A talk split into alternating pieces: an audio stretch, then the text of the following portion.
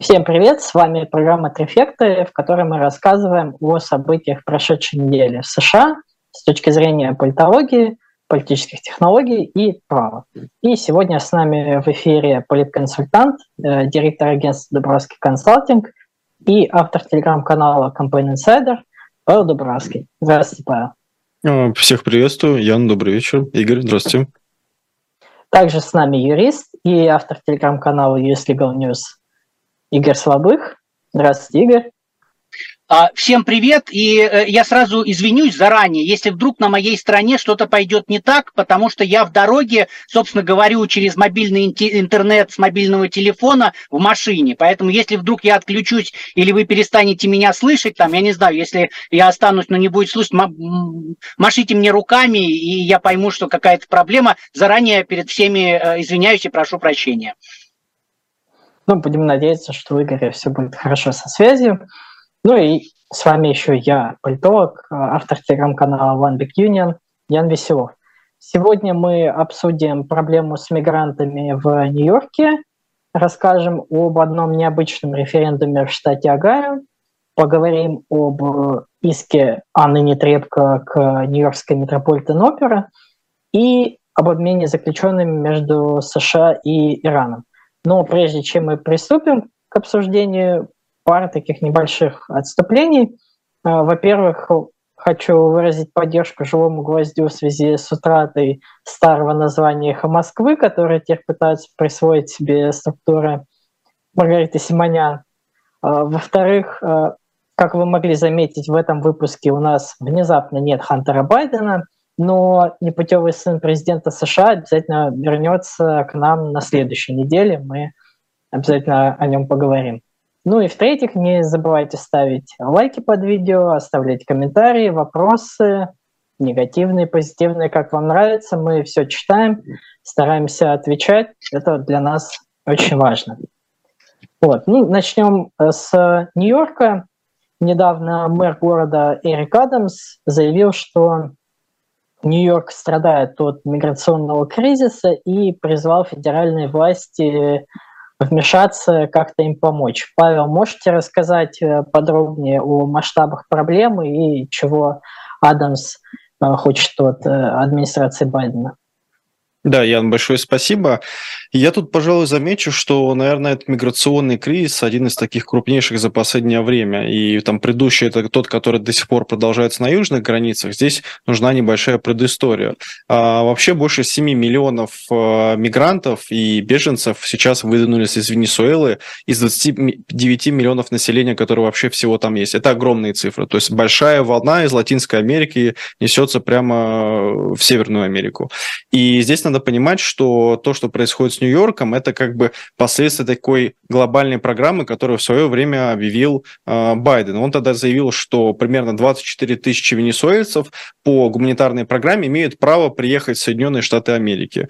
Э, такая же программа, насколько я понимаю, действует для беженцев с Украины. По-моему, там есть ограничения на один или на два года. И сейчас вот эта программа, она немножко поворачивается, скажем так, ну, если позволите, боком а, администрации Байдена и боком администрации мэра Нью-Йорка Эрика Адамса. Здесь надо добавить, что еще, по-моему, два года назад республиканцы просили ввести чрезвычайное положение на южной границе США, а объясняя это как раз тем, что там большой выход, большой поток выходцев из Венесуэлы. Байден тогда отказал. Что примечательно, в этот раз уже Эрик Адамс сказал, что господин Байден, прошу вас ввести чрезвычайное положение в нашем штате и, более того, помочь финансово или, как минимум, хотя бы разрешить э, всем новоприбывшим получить получить право на работу, чтобы они могли куда-то трудоустроиться. Байден ему отказал, и после этого демократический мэр Эрик Адамс сказал, что Байден оставил наш город как бы с, наедине с самим собой, то есть со своими проблемами. А, в целом, конечно, не хочется прям кричать, что это вот там кризис, все, там город уничтожен, мы больше никогда не видим Нью-Йорк, фильмы там э, снимать не будут и так далее. А, здесь надо понимать, что, наверное, это все-таки последствия глобальных процессов, которые происходят в Латинской Америке, и такого стремления США стать бастионом от э, всех новоприбывших мигрантов, которые вообще существуют в мире. А также есть проблема вот юридической, то есть в чем она заключается? В том, что новоприбывшие, несмотря на то, что как бы они проходят, не, часть из них проходит по программам миграционным, не все имеют право на работу, то есть у них нет разрешения на работу, они, по сути, находятся в шелтерах. И Эрик Адамс заявил о том, что в среднем они тратили по 4 миллиарда долларов на вот этот поток, который не прекращается, но в ближайшие три года им придется потратить 12 миллиардов.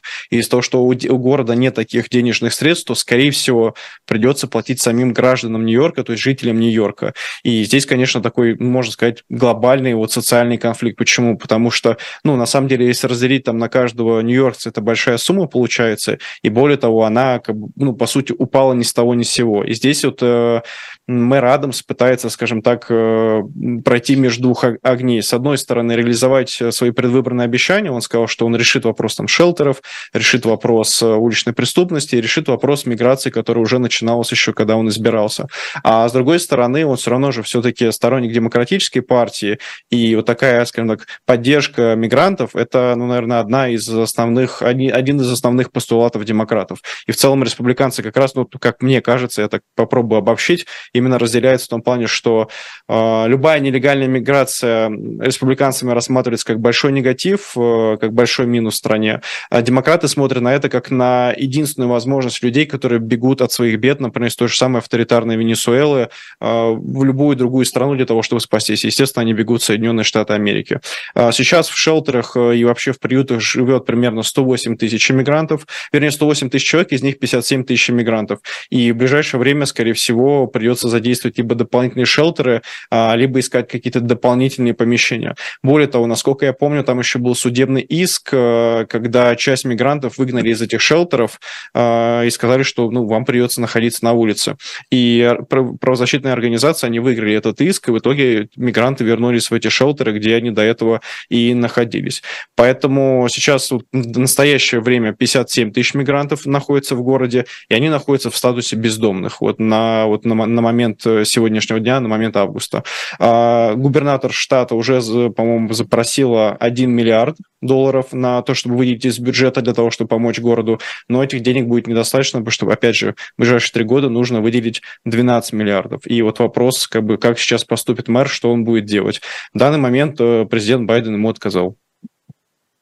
Да, спасибо большое, Павел. Это еще накладывается на проблему бездомных в Нью-Йорке, которую тоже Адамс обещал решить. И, собственно, была вот эта программа расширения шелтеров для того, чтобы бездомных всех а, можно было там разместить, но вот наложилось на то, что теперь э, приходится место делить еще и с нелегальными мигрантами, и Адамс тоже обвинял, насколько я помню, властей Техаса и Флориды в том, что вот они завозят мигрантов э, в Нью-Йорк, но никак не может на это повлиять, и приходится что-то делать.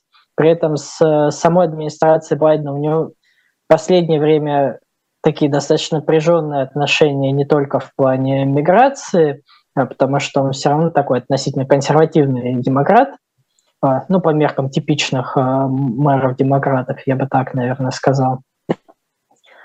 И, но при этом я бы сказал, что Адамс тут не уникален, недавно, например, э, глава Массачусетса э, Мора Хилли э, вела в своем штате чрезвычайное положение из-за наплывов мигрантов и тоже потребовала от Байдена какой-то помощи. Похожие заявления делали губернаторы Нью-Йорка, Калифорнии, Иллинойса, но там не с каким-то негативом таким, но больше, но все равно как какая-то просьба о помощи. И мне кажется, это все связано, конечно, с тем, что партии так и не смогли э, за последние 20 лет э, заключить какой-то компромисс по поводу того, что делать все-таки с миграционным законодательством США, несмотря на то, что попытки такие были неоднократные и при Буше-младшем, и потом при Обаме, но э, все они в итоге провалились.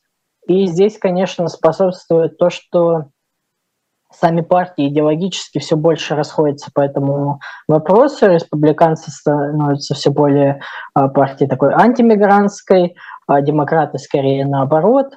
И, соответственно, и восприятие обоих партий а, оппонентами тоже я бы сказал, радикализируются. То есть для демократов, республиканцы такие изоляционисты и, наверное, даже ксенофобы в каком-то смысле. А для республиканцев а, демократы это, ну вот как Такер Карлсон э, в бытность свою ведущим Fox News часто продвигал вот эту теорию великого замещения белого населения, что, дескать, демократы хотят подменить белое население цветными, чтобы они там голосовали за них, чтобы их как-то контролировать. Ну, там какая-то такая своя своеобразная теория заговора. Вот. И, к сожалению, обе партии как-то не могут нащупать какой-то компромисс, э, хотя мне кажется, что компромисс, в принципе, возможен. Ну вот, как мне лично видится, это какое-то ужесточение именно южной границы, то есть чтобы сдерживать все равно поток нелегальной миграции, при этом ну, очевидно, что нужна какая-то амнистия для мигрантов, которые уже в стране находятся, особенно довольно долго, потому что, ну, это очень странная ситуация, когда у вас реально миллионы людей в стране находятся, не имея никакого легального статуса, при этом они живут, работают, а, рожают детей, учатся, там, получают водительские удостоверения, но при этом по закону их как бы нет. Вот. И при этом, наверное, нужно сделать систему миграционную более честной, с тем, чтобы людям было проще все-таки легальный статус какой-то в Америке получать не только для высококвалифицированных специалистов там, в рамках всяких виз талантов, но и людей средней квалификации, низкой квалификации, потому что американский рынок труда в этих людях все равно неизбежно нуждается. Игорь, э, хотите что-то добавить по этой теме? Да, я э, скажу так, что тут нам, ну, во-первых, нужно понимать, что часть вот этих э, людей, которые сейчас находятся в э, Нью-Йорке, это, как э, Ян упомянули, это те, кого привезли из э, Техаса на автобусах. И как бы здесь э, в этом плане, э, какой бы это бесчеловечный эксперимент не был, тем не менее губернатор Техаса так наглядно очень показал, что вот смотрите, мы страдаем от э, наплыва мигрантов, а вот сейчас я вам мигрантов перекину в Нью-Йорк ваш демократический, и вы посмотрите, как мы страдаем. Да, и в этом плане, с точки зрения пиара, как, ну, конечно, его пиар удался, и как бы вплоть до того, да, что, а, как сказал Павел, уже сейчас получается мэр Нью-Йорка противостоит э, президенту, хотя они оба из э, одной партии. Вот, но э, здесь тоже нужно пояснить, что не то, чтобы все эти люди нелегальные иммигранты, среди них, конечно, есть нелегальные иммигранты, но, но а, как только человек заявляет о том, что он просит политического политического убежища, да, то он становится а, легальным мигрантом, и а, у него появляется даже право на работу. Другой вопрос, что а, право на работу ему будет выдаваться там через несколько месяцев, а, 5, 6, 7, там, опять же, зависит от того, как работает а, USCIS – это а, ну, американская э, миграционная служба. И потому что официально, насколько я знаю, там 5 месяцев, но а, как бы это то, что нужно подождать, и потом можно подать заявление. И вроде как его должны еще месяц или два рассматривать, но а, на практике происходят большие задержки, и как раз эти люди, получается, что они не могут работать, они не могут получить номер социального страхования, и в итоге, получается, все вот эти проблемы, которые, которые есть с бездомными и те, которые даже работать не могут.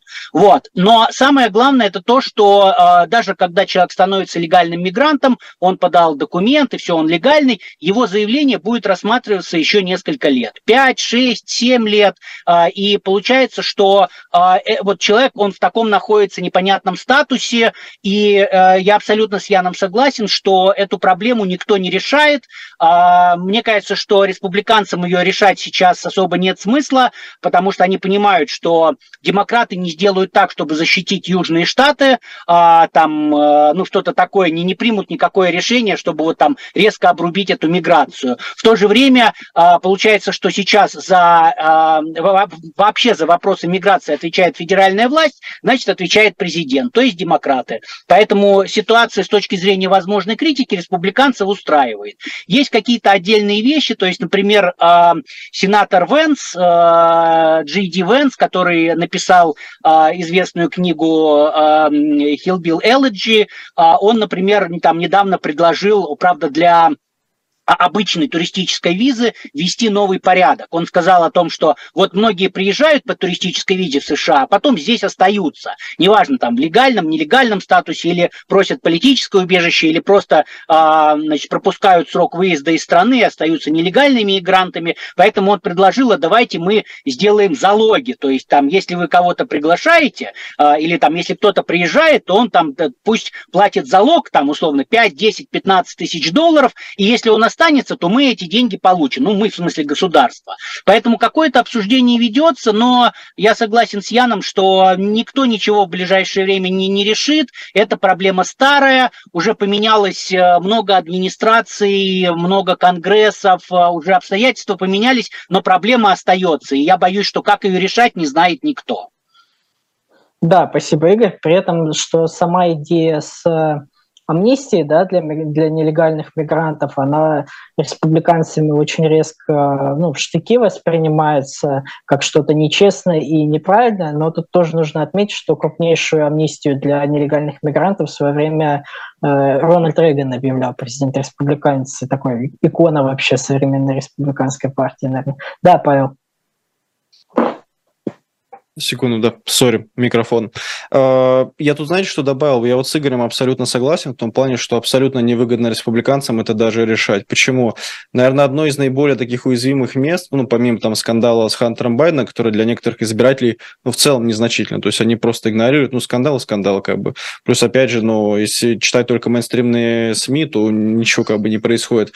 Но в целом я заметил сейчас тренд о том, что э, такой, что э, республиканские кандидаты катают выбираются на южную границу США, делают там фотографии, а, делают видео, даже записывают подкасты. Причем даже кандидат от демократической партии Кеннеди-младший недавно ездил, целых э, два дня там он провел, записал такой большой подкаст и снял э, мини-фильм, где показал, что вот у нас действительно есть проблемы с границей, и в целом выступил с такой республиканской достаточно риторикой о том, как это можно решить. Но если совсем вкратце, то он приложил примерно следующее. Это сделать так, чтобы было как можно больше максимально легальных способов способов пересечь границу и стать гражданином США, но при этом нелегальность, конечно, сократить. И вопрос, опять же, безопасности э, южной границы. И здесь, если в тему миграции, мне кажется, Десантис, по-моему, недавно сказал о том, что будет использовать дроны, насколько я понимаю, военные именно дроны, для того, чтобы стрелять по картелям. А я ну, нашим зрителям немножко объясню. Возможно, кто-то не знает, что картели очень часто как раз за деньги, там, 10 тысяч долларов, 15 тысяч долларов перевозят мигрантов через всю Латинскую Америку для того, чтобы они попали через Южную южную границу Соединенных Штатов Америки.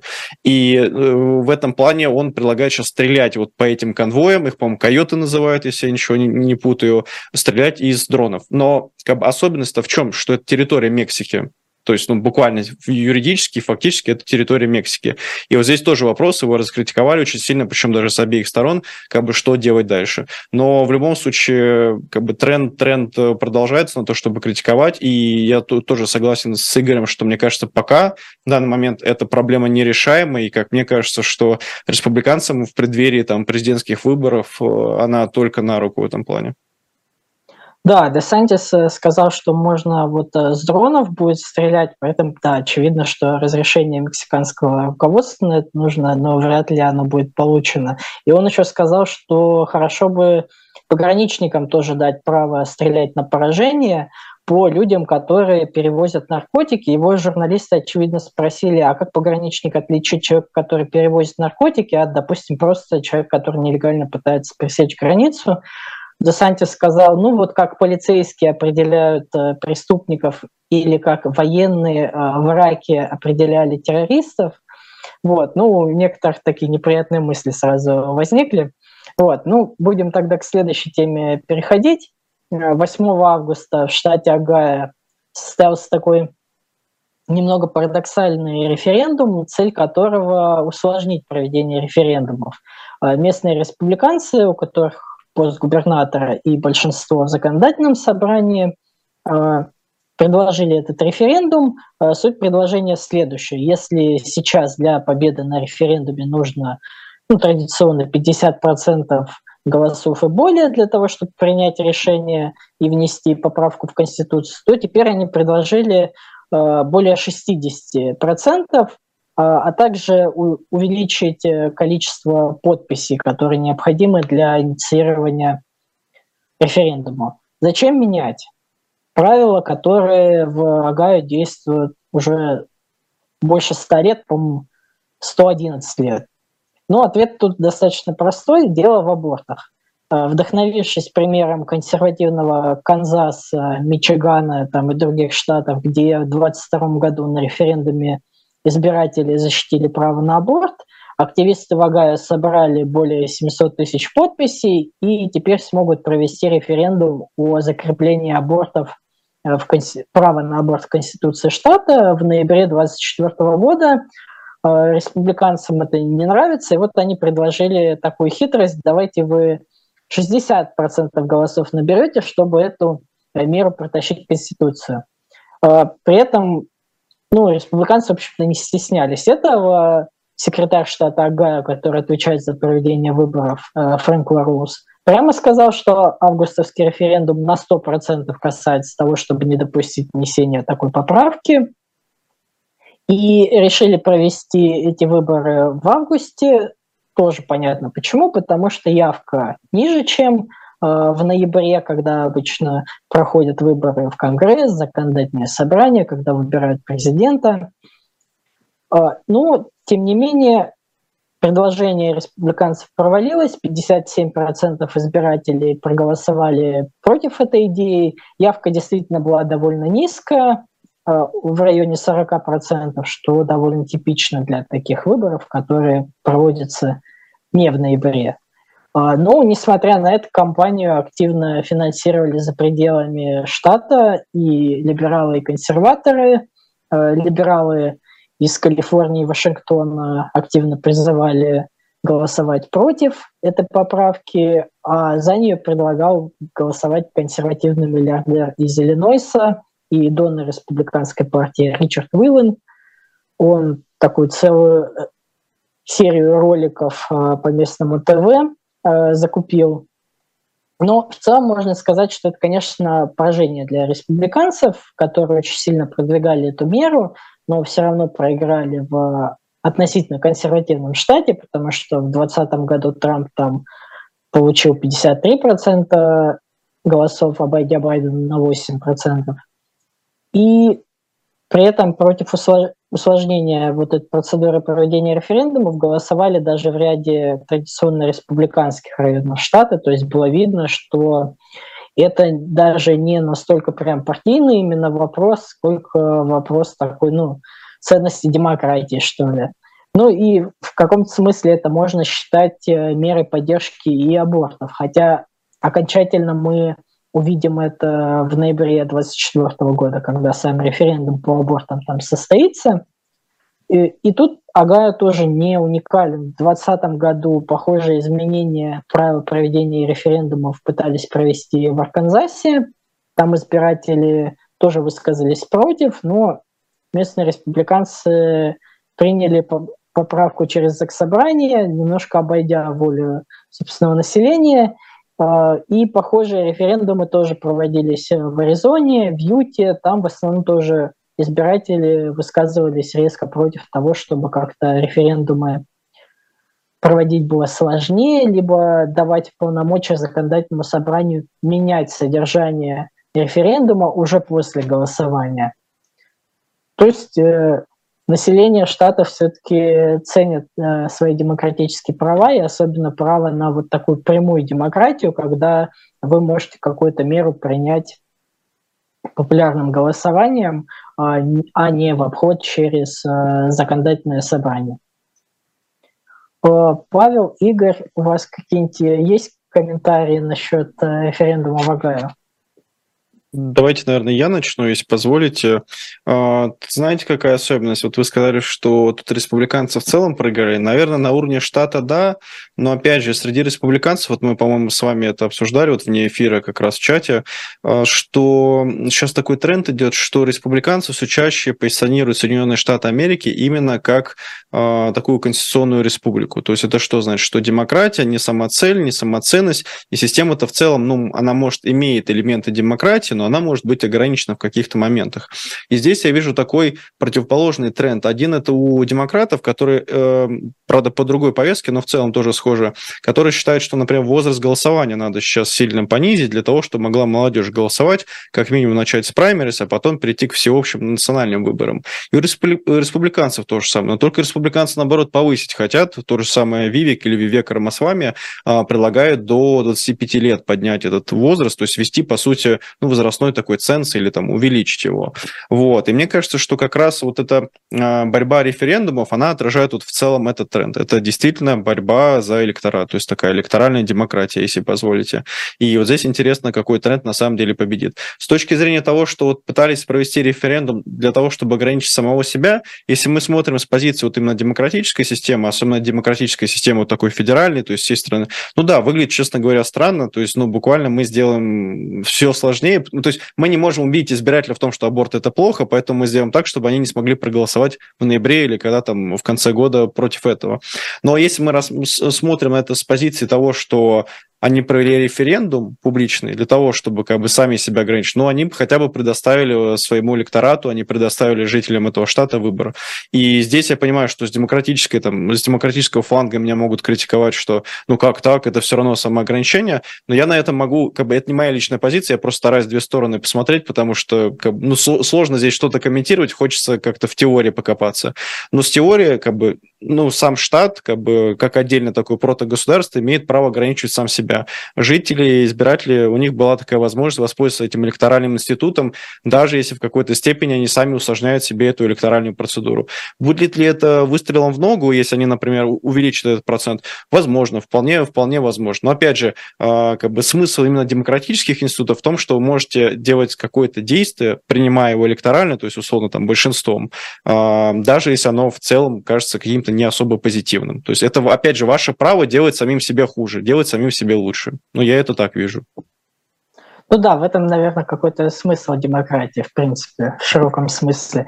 И, и тут э, действительно я соглашусь с тем, что сейчас республиканцы и демократы, они вот предельно соответствуют названиям собственных партий, потому что демократы активно критикуют все институты, которые не выбраны напрямую, как-то, допустим, э, Верховный суд, или то, что Сенат избирается так, что у каждого штата есть э, два сенатора, вне зависимости от того, сколько людей там живет, они активно все это критикуют как такие недемократические, нерепрезентативные институты, которые должны быть э, реформированы или отменены. А республиканцы, наоборот, да, апеллируют к идее республики, где разные институты и демократические, и недемократические, они как бы сосуществуют для какой-то идеальной системы управления, они апеллируют там, к отцам-основателям, что вот они изначально хотели такую систему, которая не была бы полностью подконтрольна там, э, ну, народу как бы в широком смысле, а были какие-то постоянные ограничения для вот этой воли народа, потому чтобы она как бы конструктивную форму обретала, скажем так. Вот. Э, поэтому, да, сейчас обе партии полностью своим названием соответствуют. Да, Игорь?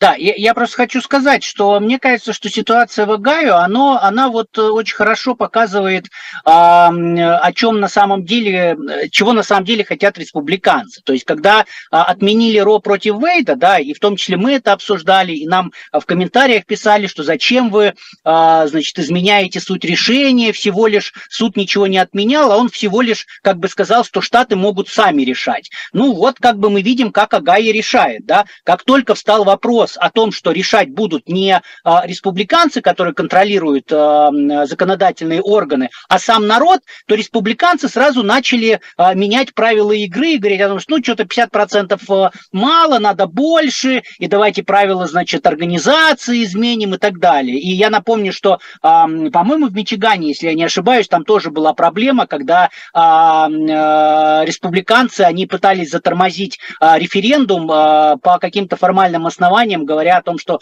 текст неправильно написан, там без, без знаков препинания, что-то такое было уже, не помню точно. Поэтому э, мне кажется, что все-таки речь идет о том, что вот э, я, я это говорил и, и буду говорить, и буду повторять о том, что вопрос абортов очень сильно а, будет влиять на результаты выборов. Я не проверял первоисточник, но я вот читал, что, например, а, на кампусе университета Агая а, против предложения по усложнению референдума высказалось 98% избирателей. То есть молодежь на самом деле сметет республиканцев, и я думаю, что республиканцы это понимают. И опять же то, что Павел говорил про э, предложение Вивика э, увеличить, увеличить э, возраст, да, оно как раз об этом и говорит, что республиканцы боятся, что молодежь придет на выборы и будет голосовать не так, как э, э, хотят республиканцы. Поэтому в этом плане мне кажется, что э, пример Агая очень показательный и очень интересно за всем этим смотреть, и вдвойне интересно будет смотреть непосредственно за самим уже референдумом, связанным с правом на аборты. Да, спасибо, Игорь. Сейчас, Павел, я отдам вам слово. Э, небольшой комментарий только хочу оставить. Понимаете, э, не только в Огайо в ноябре 2024 года пройдут такие референдумы в целом ряде штатов, и у меня вот лично есть такое ощущение, что республиканцы в каком-то смысле пережали вот этот вопрос э, с абортами, настолько агрессивно стали его продвигать, и эти референдумы, они отличная возможность для избирателей республиканцев в том числе, которые в целом с партией согласны, то есть они как бы за демократов не будут голосовать. Но в вопросе абортов они считают, что партия все-таки не права, и на референдуме они могут проголосовать за аборты, при этом как бы формально не голосуя за демократов, и выразить как-то свою позицию, добавил. А, да, я здесь тоже с вами обоими, коллеги, согласен. Я единственное, наверное, добавлю, что, ну вот в целом, это знаете, как вот, когда человек участвует в споре, он принял как бы на себя позицию, в которую он особо не верит, но он уже, ну, в споре в ней участвует, все, он эмоционально в нее вошел, там, рационально в нее вошел. И вот он уже, ну, прошел там 60% спора, там, со всеми или с кем-то, там, с коллегой, с кем-то еще, и он не может уже выйти, потому что если он скажет, что, ну, вот я, ну, как бы не прав, или мне вообще глобально-то все равно, я просто поспорить решил, то он себя будет чувствовать вот негативно, как бы, не знаю, там, э, такое чувство фрустрации, там, обсессивности у него будет. Вот мне кажется, что у республиканской партии примерно то же самое. Хотя, с другой стороны, опять же, вот Игорь сказал, что вот пример кампуса, где проголосовал там 99% против, это университеты. В университетах учится та молодежь, которая никогда и не будет голосовать за республиканцев. А, люди, которые прошли там 2-4 года колледжа, университета, они в целом идеологически совершенно другие. Они не близки республиканцам. И, по-моему, даже есть э, разделение по университетам университетам, которые какие-то есть более такие проконсервативные, прореспубликанские, или там частные университеты, это Прегера, или там Прагера, точно не помню, как он пишется. Еще там есть религиозные университеты, которые тоже остались как частные, но в целом их достаточно немного. То есть если вы там пройдете Лигу Плеча, ну, вы почти 100% будете голосовать за демократа, потому что достаточно вам будет сложновато как-то по-другому на это смотреть. Но опять же, среди молодежи, на самом деле, вот э, я, я бы посмотрел, наверное, религиозную статистику, но мне кажется, что вот с момента прихода Трампа к власти в 2016 году, вот то, что называется, ну, если помните, поколение вот Фочана, э, как бы а, английского э, двача, то есть имиджборд, э, таких форумов, на которых вы анонимно общаетесь. Мне в целом кажется, что вот эта молодежь, она себя сейчас нашла даже более каком-то религиозном посыле, и поэтому они, наоборот, за аборты как раз будут выступать. И если посмотреть там, как-то, твиттер компании Трампа, который неофициальный, там, War Room, или как он называется, то в целом и мемы, и посыл, которые там, они достаточно такие, ну, заряженно консервативные. То есть я бы даже не сказал, что это умеренные республиканцы. Поэтому есть такая молодежь. Просто эта молодежь чаще всего не в крупных городах, она не в кампусах, она находится где-то совершенно на других территориях, она либо в субурбе, если это богатые республиканцы, либо она даже в сельской местности. И вот вопрос, как они проголосуют, потому что возможно, что им в этом плане э, было бы даже окей. Но опять же, я согласен абсолютно с Игорем, вот интересно посмотреть, как это развернется. В любом случае, у демократов тоже, насколько я помню, там и пару предложений по электоральным реформам была, которая тоже не очень выгодна республиканцам. И в целом в Калифорнии постоянная война за то, чтобы могли голосовать те, кто отсидел, либо находится в местах э, не столь отдаленных, а это почти там 70-80% электората, хотел сказать, либертарианской партии, демократической партии Соединенных Штатов Америки. Поэтому здесь в любом случае всегда партия, любая власть в виде партии, институции всегда будет стараться увеличить свое преимущество. Это, ну, это как бы банка со скорпионом. Мне кажется, что это в любом случае здесь будет. И опять же, но, но здесь надо сказать вот все-таки ну, в честь как бы демократов, что их электоральная реформа, которую они предлагали, она, по-моему, была раньше республиканской, и она ну, частично очень сильно похожа. Сейчас, по-моему, обсуждается как раз республиканская, по-моему, даже в Конгресс внесли. Тоже интересно посмотреть, как они будут воевать, какая там башня победит. Ну да, и риторика тоже достаточно забавная, потому что когда демократы вносили свою реформу, республиканцы говорили, что выборы в Конгресс – это дело штатов, не нужно как бы Вашингтону в это лезть, а потом это все дискуссия сошла на нет, э, законопроект провалился, республиканцы своей реформы уже пришли, тоже реформа выборов в Конгресс, непонятно, ну вы же как бы раньше говорили, что Вашингтону не надо лезть, ну, ради бога. А, перейдем тогда к тоже довольно забавной новости. Известная российская оперная певица Анна Нетребко подала судебный иск против Нью-Йоркской метрополитен-оперы из-за отмены ее выступления. Игорь, расскажите подробнее об этом иске, чего добивается Анна Нетребко. Да, спасибо, Ян. А, то есть, ну, как Ян сказал, а, Анна Нетребкая, звезда оперной сцены, она с Метрополитен а, Опера сотрудничает там с начала 2000-х годов. За это время более 200 выступлений оперной дивы прошло в театре, и, собственно говоря, там никто по большому счету не оспаривает, что Нетребка даже стала в той или иной степени лицом Метрополитен Опера. Ну и вот это было Э, долго-долго-долго, и все изменилось 22 февраля 2022 года, после того, как э, Россия напала на Украину, и э, генеральный директор театра, он стал такой, он занимать позицию, он хотел понимания, значит, что Нетребко осуждает войну и осуждает Путина. Ну, то есть, и, и, и дальше начинается вопрос формулировок и вопрос, кто как это воспринимает, потому что действия директора, директора э, театра сама Нетребко в иске называет, процитирую, «нестихающей кампанией по дискредитации Нетребко». Конец цитаты. А, то есть э, весь вопрос уперся в позицию о войне, и, собственно говоря, Питер Гелп, это директор э, театра, он, так сказать, спросил э, то, что называется «С кем вы в мастера культуры?», обращаясь конкретно к Нетребко. Он сказал, что у Метрополитен э, оперы нет танков Абрамс или самолетов F-16, но театр горд быть э, культурным ресурсом для Украины, который борется с российской машиной э, культурной пропаганды. То есть, и, собственно говоря, дальше все уперлось в то, что он попытался узнать, что Нетребко думает и говорит про войну и про Путина, и дальше э, необходимо просто дать подробное описание изыска, а, как, как все происходило по версии Нетребко. Мы пока говорим про версию Нетребко, потому что у нас нет документов от самого театра и от директора, который выступает с ответчиком. А, значит, 23 февраля, то есть на следующий день после войны,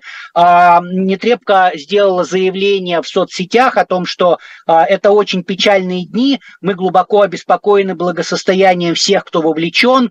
Каждая война ужасная трагедия, сейчас не время для музыки, время для рефлексии и молитв, мы надеемся и молимся за быстрое и мирное разрешение. То есть, ну, по мнению Нетребко, а, я так понимаю, что вот все это означает, что она осудила войну, но а, театр попросил ее 26 февраля прошлого года высказаться более а, четче и, высказываясь про войну, еще и осудить Путина. При этом директор просил использовать определенные слова, чтобы, ну, там в иске не приводятся какие конкретно, но а, он хотел услышать конкретные формулировки, связанные с осуждением Путина. На это а, также 26 февраля Нетребко написала, что я против войны, я русская и люблю родину, но у меня это все цитата. А, и у меня я русская и люблю родину, но у меня много друзей в Украине и э, страдания разрывают мне сердце. Но добавила Нетребко, принуждение артиста обвинять родину неправильно. А после чего она сказала, что я не политик, у меня нет э, политической экспертизы, я не эксперт в этих делах. Ну и то есть фактически она э, решила не говорить ничего про Путина и не э, говорить про конкретно про Россию, потому что, ну, первая фраза, да, она была в целом, что война это плохо, но как бы непонятно, кто в итоге виноват в этой войне. А 27 февраля Гелп, директор театра, он сказал, что театр не может работать, это было публичное заявление, он сказал, что театр не может работать с теми, кто поддерживает Путина, или с теми, кого поддерживает Путин, а, в то время как в Украине идет вторжение и убийство а, мирных граждан. А, в ответ на это 1 марта Нетребко сказала, что я против войны и призываю Россию прекратить войну, чтобы, цитата, спасти нас всех. Что бы это ни значило, а, значит, вот э, такая была формулировка. Но на следующий день Гел в телефонном разговоре а, прямо сказал а, Нетребко, что давай ты, пожалуйста, осуди Путина, который начал эту войну. В ответ Нетребко сказала, что я как гражданка, цитата, я как гражданка России не могу сделать такое заявление. Соответственно, а, на следующий день, 3 марта, после вот э, таких слов Нетребко в телефонном разговоре, театр расторг с ней все а, договоренности. Ну, еще практически через месяц, 30 а, марта прошлого года, Нетребко сказала, что она осуждает войну, что ее мысли и молитвы с жертвами войны, и дальше Нетребко сказала, что она ни в какой партии не состоит, с лидерами Российской Федерации она не связана, вообще она живет в Австрии. Ну, у нее двойное гражданство, она гражданка и России, и Австрии. И в Австрии она является налоговым резидентом, она добавила. Также Нетребко сказала, что сожалею, что мои действия и заявления могли быть неверно истолкованы. Опять же, что имеется в виду, какие действия и заявления, непонятно. Это такая предыстория иска. Теперь, собственно говоря, а, правовые, правовые основания иска, о чем а, говорит Нетребко. Во-первых, она ссылается на то, что в отношении нее а, театр и директор театра по, значит, допустили дискриминацию по признаку страны происхождения. Она говорит, что смотрите, я гражданка Российской Федерации, и ко мне пристали вот с этим, ну, я упрощаю, да, ко мне пристали, что а, давай осуждай войну, как бы, а если бы я не была гражданка Российской Федерации, то ко мне бы не приставали, значит, явно э, это вот из-за того, что я гражданка России, и вот такая вот а, дискриминация. Более того, Нетребко говорит, что а, в соответствии с российским законодательством, а я гражданка России, называть войну войной опасно, а, а я вот назвала войну, и она приводит э, показания как минимум там двух профессоров э, разных университетов, что теперь сама Нетребко находится в опасности, потому что э, сказала вот не там специальная военная операция, а слово война. И теперь она становится врагом Путина, и это очень опасно, и поэтому, в общем, вот у нее такие проблемы в жизни. А, то есть это вот э, такая дискриминация. А, я тут от себя скажу, что мне кажется, что вопрос не, дискрими... не, не дискриминации по признаку страны происхождения, а вопрос в том, что Нетребко все-таки поддерживала Путина, а она была доверенным лицом Путина, и в иске это описывается. Она говорит, что ну да, я действительно, моя фамилия появлялась в списке 600 а, россиян, которые поддерживают Путина. Но это было всего два раза, и один раз я не могла отказаться, что бы это ни значило, мы не знаем, да, она просто пишет, я не могла, а, я, я верю, что я не могла отказаться. Это цитата из иска. А второй раз у меня вообще не спросили, и меня туда включили. То есть как бы она, она ни при чем. А, и как, как Нетребко будет доказывать дискриминацию, я не знаю, но очень интересно будет смотреть и очень интересно будет а, следить за ответом а, театра.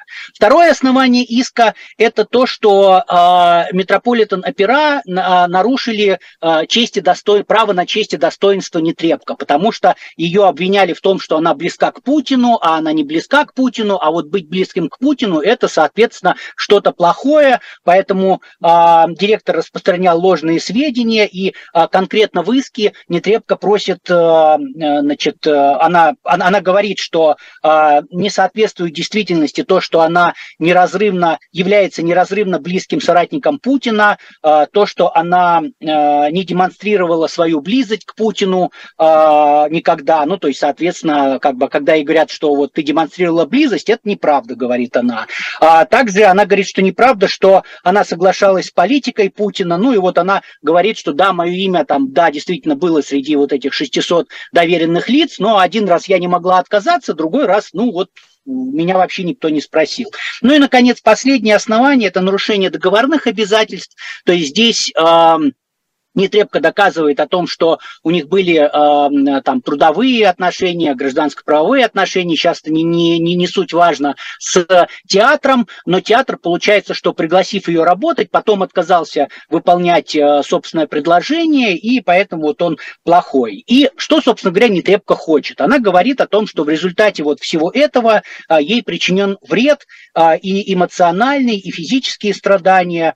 Э, в России у нее отменяли концерты, в соцсетях ее травили из-за ее антивоенной позиции, э, ее ругали политики, э, значит, э, и теперь друзья и родственники несут риски в связи с тем, что вот она так выступила против войны, а в России это нельзя делать. Ну и вишенка на торте – это то, что отдельные эмоциональные страдания ей были причинены тем, что вот в связи с этой ситуацией ей пришлось продать свою нью-йоркскую квартиру.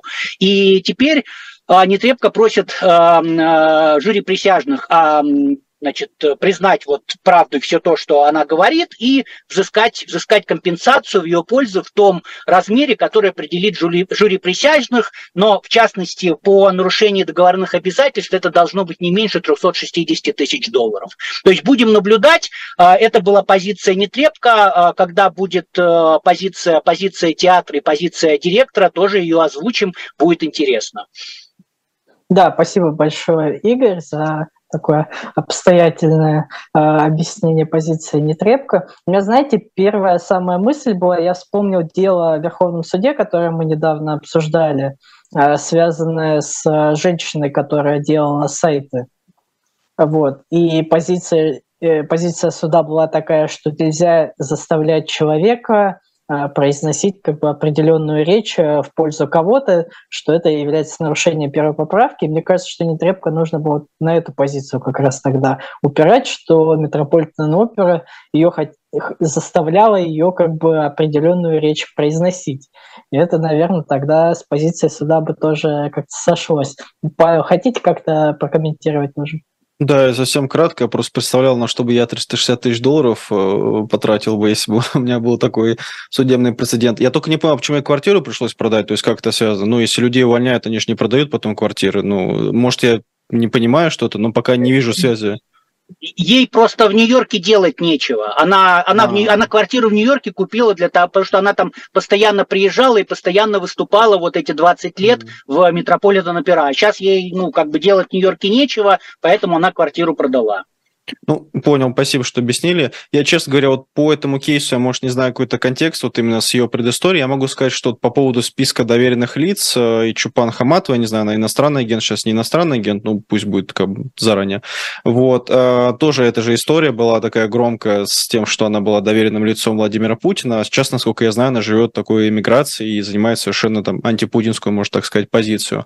Здесь, знаете, в чем вопрос, что, насколько я понимаю, вот э, такой российский механизм назначения доверенных доверенных лиц. Есть два вида доверенных лиц. Одно – это юридический, то есть это тот, который проходит по закону о выборах, то есть разных избирательных кодексах, либо в целом там федеральном законе. То есть буквально лицо, которое может прийти в избирательную комиссию и от имени кандидата что-либо говорить, подавать документы, что-либо делать. Второе – это есть вот именно такое репутационное, публичное доверенное лицо. Это вот наш список, там, 600 молодцев, которые выступают за Владимира Путина. И вот по второму, мне кажется, что действительно ей просто позвонили, она либо не смогла сама отказаться, я не защищаю ни в коем случае, я не знаю, я предполагаю, полагаю, просто я вот в публичном поле что слышал, вот, ну, примерно такие истории. Типа, можете поддержать? И, ну, не знаю, если там какой-нибудь 11 год был, 12 год, то Владимир Путин 11-12 года, это не Владимир Путин 23-го, там, 22 годов. Это все-таки, ну, совершенно разные политики, они по-разному воспринимаются. Хотя тенденция была, ну, для некоторых экспертов понятна. Опять же, не в защиту, это вот именно поразмыслить, интересно, как это было, то есть как она сможет доказать вот этот звонок, э, что ей конкретно сказали, кто ей звонил, тоже, может, это в суде всплыло, это было бы даже интересно интересно для российского зрителя, слушателя.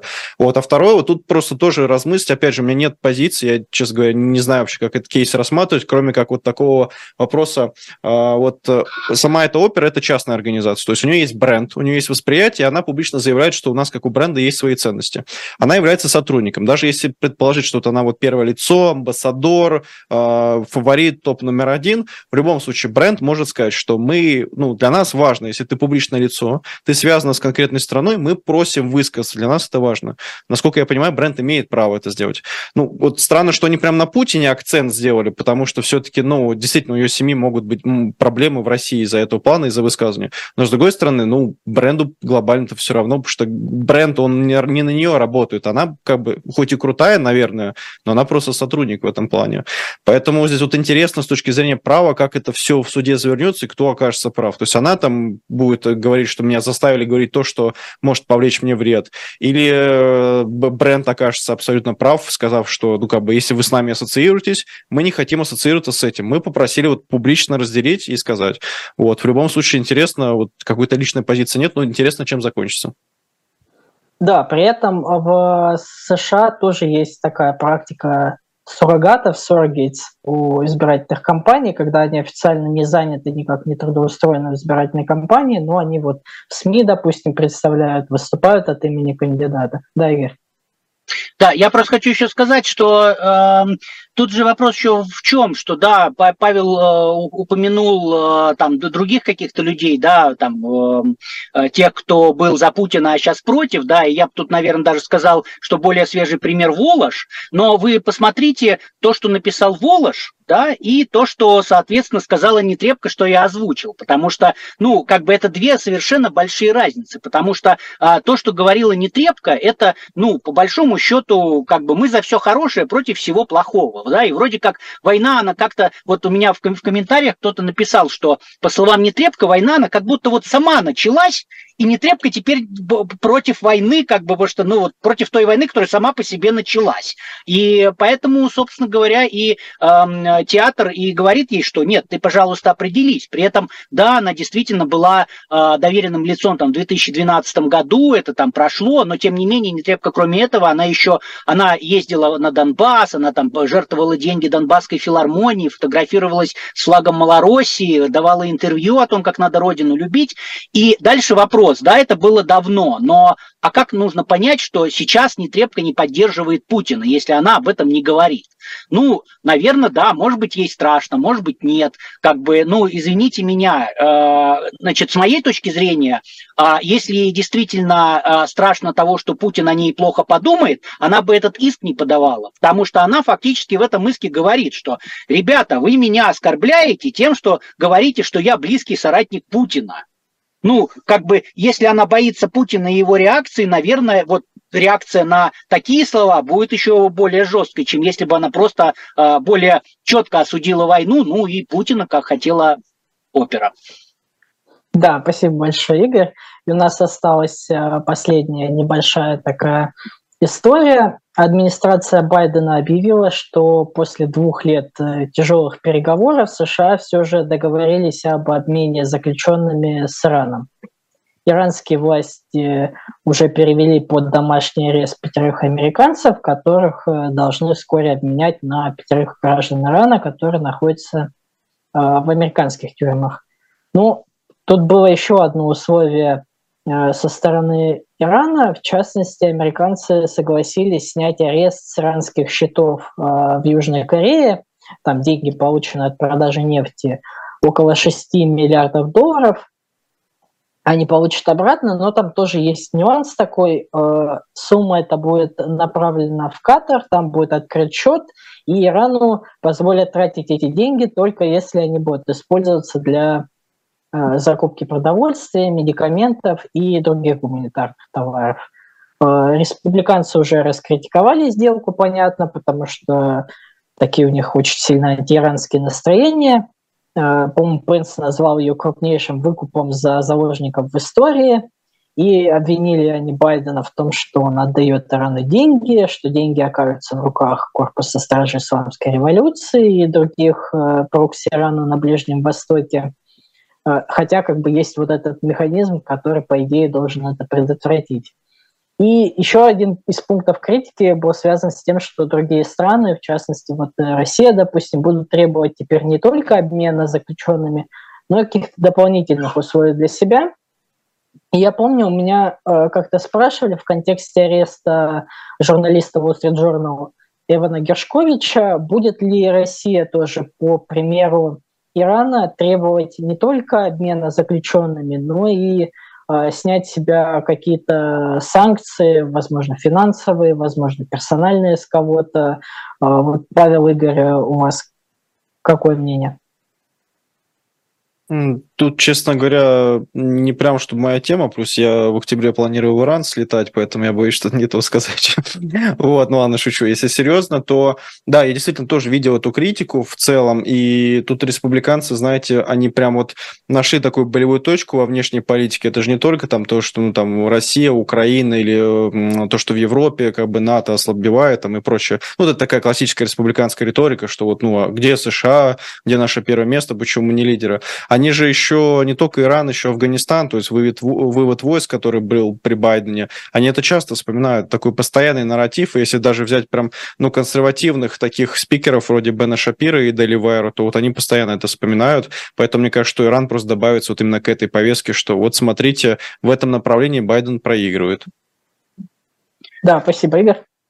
Э, да, но тут э, ожидать-то, чтобы республиканцы это поддержали при том уровне размежевания, которое есть, было бы странно. А, но, например, когда а, обменяли из России а, баскетболистку из WNBA, забыл фамилию ее, значит, республиканцы говорили, вот вы там военного Пола Уиллана оставили в тюрьме, да, там нужно было сделать все, что только можно было, чтобы его вытащить. Ну вот, с, оказывается, американцами в Иране уже уже не надо было все, что можно делать. То есть критика, я не знаю, насколько она справедлива или нет, мне кажется, нет правильных решений, но как бы, да, критикуют, э, и это демократический процесс, и это хорошо, потому что нам будет о чем рассказывать. Да, спасибо. Да, была такая критика, что вот за торговца смертью э, Бута можно было и двух американцев все-таки взять, а не одну баскетболистку. Как-то вот нехорошо выше. Тем не менее, Игорь, спасибо вам большое за эфир. А, с вами были Трефекты, э, Слабых, Дубравский, Веселов. Увидимся через неделю. Обязательно вернемся к Хантеру Байдену. Возможно, вернемся и к Дональду Трампу тоже, потому что могут быть тоже новости не очень приятные для Дональда Трампа. Э, увидимся через неделю. Ставьте лайки, пишите комментарии. Всем пока. Пока.